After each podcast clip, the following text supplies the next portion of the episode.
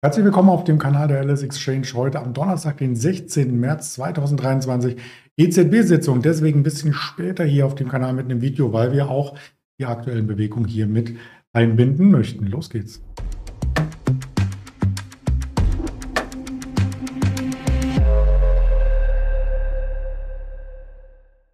Das Ganze auch mit einer Präsentation. Andreas Bernstein, mein Name, und das Ganze nur objektiv dargestellt, denn wir sprechen ja keine Handelsempfehlung oder Anlageberatung aus, aber wir schauen auf das Hin und Her an den Märkten, insbesondere beim DAX am Montag 3% Minus, am Dienstag über 2% Plus, am Mittwoch wieder über 3% Minus und am Donnerstag, hm, da sind wir im Plus. Das wollen wir uns gerne direkt mal anschauen mit dem Blick auf den Markt und da gab es schon tatsächlich ein Hin und Her. Ich bringe jetzt mal das große Bild hier ins ähm, Blickfeld quasi von uns. Und zwar die alte Range, die ist jetzt immer noch nicht wieder zurückerobert worden. Und wie man hier an der Tageskerze sieht, es gab ein neues Verlaufstief. Und dieses neue Verlaufstief ähm, ist tatsächlich dann im Zuge der EZB äh, Zinssatzentscheidung entstanden. Wenn man heute auf die letzten Handelstage zurückschaut, haben wir hier um die 14.900 die Montagstiefs, dann die Dienstagerholung an diese Range heran, am Mittwoch dann ein neues Verlaufstief. Wir starteten heute recht stark in den Handel, haben abgegeben, abgegeben, abgegeben vor der EZB-Sitzung nahe der Vortagestiefs, also der Mittwochstiefs und dann im Zuge der Pressekonferenz 14.20 Uhr ging es dann noch einmal etwas tiefer 14662 und jetzt sind wir fast am Tageshoch, also wieder mal eine Handelsspanne von aktuell 300 Punkten.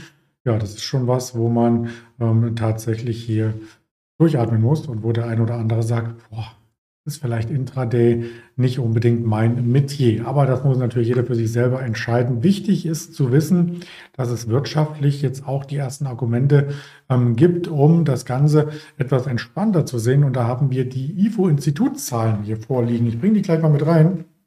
2023 wird davon ausgegangen auf Jahressicht, dass die Inflation zurückkommt. Wir sind in Deutschland noch bei 8,7 Prozent. Die Verbraucherpreise für die Eurozone gibt es morgen für den letzten Monat, aber das sind eben die Schätzungen für das gesamte Jahr und nächstes Jahr soll die Inflation dann weg sein. Ja, also tatsächlich auf 2,2 Prozent, das ist ein Normallevel, zurückkommen. Auch die Kerninflation ohne Energie auf 2,8 Prozent.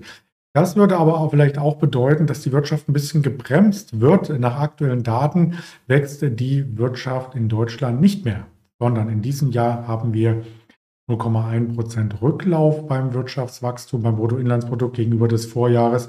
Und erst 2024 mit rückläufigen Inflationsdaten haben wir auch dann wieder Wirtschaftswachstum von 1,7 Prozent. Die Arbeitsmarktdaten habe ich ja auch mit reingebracht. Und das heißt ja, dass gewisse Assets, die auf eine breite Wirtschaftserholung und auf eine starke Wirtschaft angewiesen sind, hier zurückkommen. Wir hatten darüber gesprochen, ich glaube, es war der Dienstag oder Montag, Montag, glaube ich, oder Mittwoch. Ich bin mir gar nicht mehr so sicher, aber den Ölpreis haben wir uns angeschaut und der ist jetzt tatsächlich dort angekommen, wo wir als Zielzone das Ganze betrachtet hatten, also um die 65 US-Dollar. Und das ist genau das, was dann auch reflektiert wird. Kühlt sich die Wirtschaft ab, kommen auch die Rohölpreise zurück oder auch Energiepreise allgemein. Und auch die Rohstoffe allgemein, die verwendet werden für eine wirtschaftliche Produktion und damit kühlt sich auch die Inflation ab. Also vielleicht ist das Ganze alles positiv miteinander vernetzt und man kann ähm, das auch ähm, entsprechend positiv begleiten. Zu sehen war gestern keine Bewegung in den USA an der Wall Street, die eindeutig war. Der Nasdaq leicht im Plus,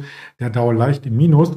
Heute kehrt sich das Bild um. Also heute ist auch der Dow im Plus, der Nasdaq noch weiter im Plus, aktuell bei 31.990, der Dow Jones, also 150 Punkte im Plus, er öffnet im Minus, ist ins Plus gelaufen, der Nasdaq ist auch sehr zügig ins Plus gelaufen und steht schon bei 12.400 Punkten mittlerweile. Also Technologie ist wieder gefragt. Ich bin gespannt, wie das Sentiment in Deutschland aussieht mit den vier in Creed ähm, Pendant der LS Exchange ähm, und starte den Zeiger gleich mal hier.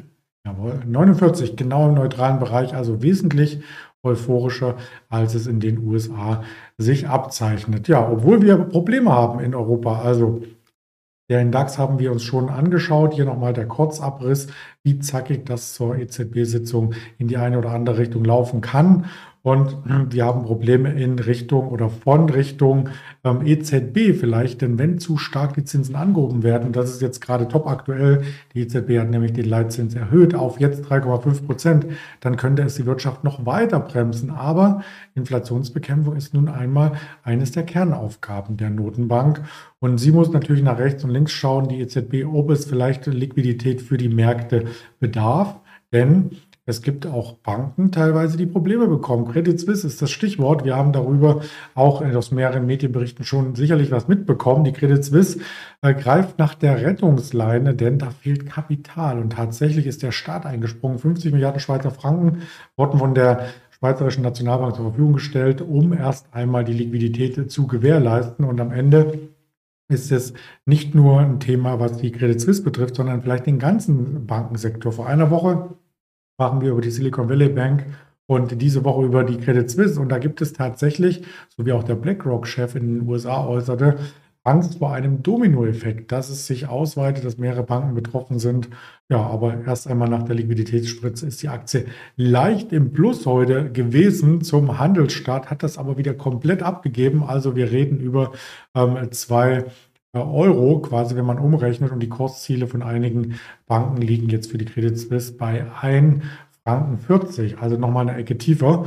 Ja, und da darf man äh, tatsächlich äh, gespannt sein, wie das weitergeht, ob der Vertrauensverlust, der durch mehrere Skandale hier mit einhergeht, ähm, dafür sorgt, dass wir ähm, auch bei äh, der Bank, nicht nur die eine Bank, die Schweizer Bank in der Portfolio sehen, sondern vielleicht auch ganz andere, UBS zum Beispiel, United Bank of äh, Switzerland und so weiter, könnten hier auf der Agenda stehen. Ich bringe den Chart auch einmal kurzfristig hier mit rein und dann den langfristigen. Kurzfristig waren wir hier tatsächlich auch schon bei ähm, 2 Euro und 9 Cent, 2094 um genau zu sein. Jetzt schwanken wir um die 2 Euro Marke, aber im Tief gab es hier auch die 1 äh, und 93 zu sehen. Ja? Und wenn man ein Stück weiter zurückschaut auf den gestrigen Handelstag, war die Aktie sogar mal bei 1,58, also hochvolatil bis 2,40 hier mal nach oben gelaufen, also auf den Ausgangspunkt vor der Rettung zurückgekehrt und heute dann in den jüngsten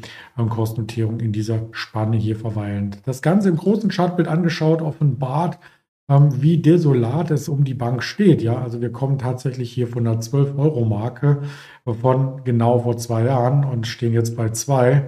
Das ist schon ein Wertverlust, äh, der nicht gerade vertrauenserweckend am Ende ist. Also das wollten wir hier mit reinbringen und dann auch, auch im Thema, beim Thema Inflation und beim Thema Energiekosten, Rohstoffkosten auch einen Gewinner vorstellen. Und der ist ganz klar auch im DAX zu finden bei E.ON. Ja, kassieren die Energieversorger Subventionen ab, ist nochmal eine Frage, die man an anderer Stelle klären muss. Und da vielleicht das Kartellamt schaut drauf, die Bundesregierung und so weiter. Aber erst einmal Fakt ist, dass sich in der aktuellen Zeit, wo auch die Energiepreise wieder fallen, die Energieversorger sehr gut halten. E.ON ist den zweiten Tag schon deutlich im Plus und kann sich hier nach oben arbeiten. Die Aktie fast an der 11-Euro-Marke. Und wenn wir das Tief hier einmal betrachten, was im Oktober bei 7,40 Euro erzielt wurde und jetzt bei 11, dann ist das ein Aufschlag von 50 Prozent binnen einem halben Jahres. Das ist doch mal eine Performance und damit klopft E.ON fast ans Jahreshoch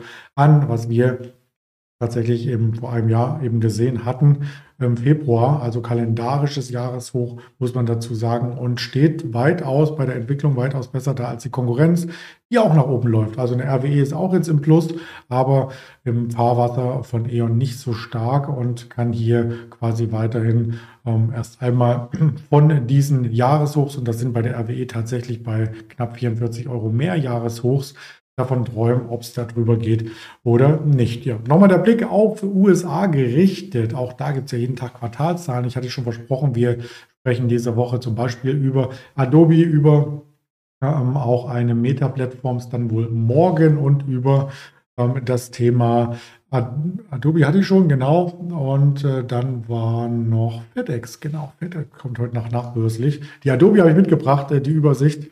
Äh, leider nicht für die ganze Woche kommt morgen nochmal als Zusammenfassung. Also nachbörslich über 5% nach oben. Und die Adobe-Aktie schauen wir uns auch nochmal äh, kurz hier an, ohne die Zahlen komplett zu bemühen. Dieses Hoch wird auch gehalten. Also 4% geht es jetzt im börslichen Handel nach oben und da könnte die Aktie äh, tatsächlich über die letzten ähm, Hochpunkte hier hinweglaufen und dann auch wieder ähm, an die Hochs, die es bisher in diesem Kalenderjahr gab. Und das war der 1. Februar, vielleicht heranreichen, knapp über der 400 US-Dollar-Marke. Quartalszahlen hatten wir kurz besprochen, was heute noch auf der Agenda steht. Wirtschaftsdaten sind soweit durch, auch in den USA. Da ist ja die Zeitverschiebung. Und morgen gibt es dann weitere Inflationszahlen aus der Eurozone und zwar dort die Verbraucherpreise. 11 Uhr dürfen wir gespannt sein und dann 14.15 Uhr die Kapazitätsauslastung, Industrieproduktion aus den USA, 15 Uhr Uni Michigan. Ähm, Verbrauchervertrauen mit der fünfjährigen Inflationserwartung, also nochmal Inflationsdaten und dann abends noch die äh, CFTC-Daten sowie morgen ist großer Verfallstag. Also auch das wird morgen äh, spannend. Wir laden Sie gerne ein, auf dem Kanal die Informationen dann auch morgen wieder zu erhalten. Ich freue mich drauf und wünsche noch einen angenehmen Handelstag. Bis morgen in alter Frische, Ihr Andreas Bernstein.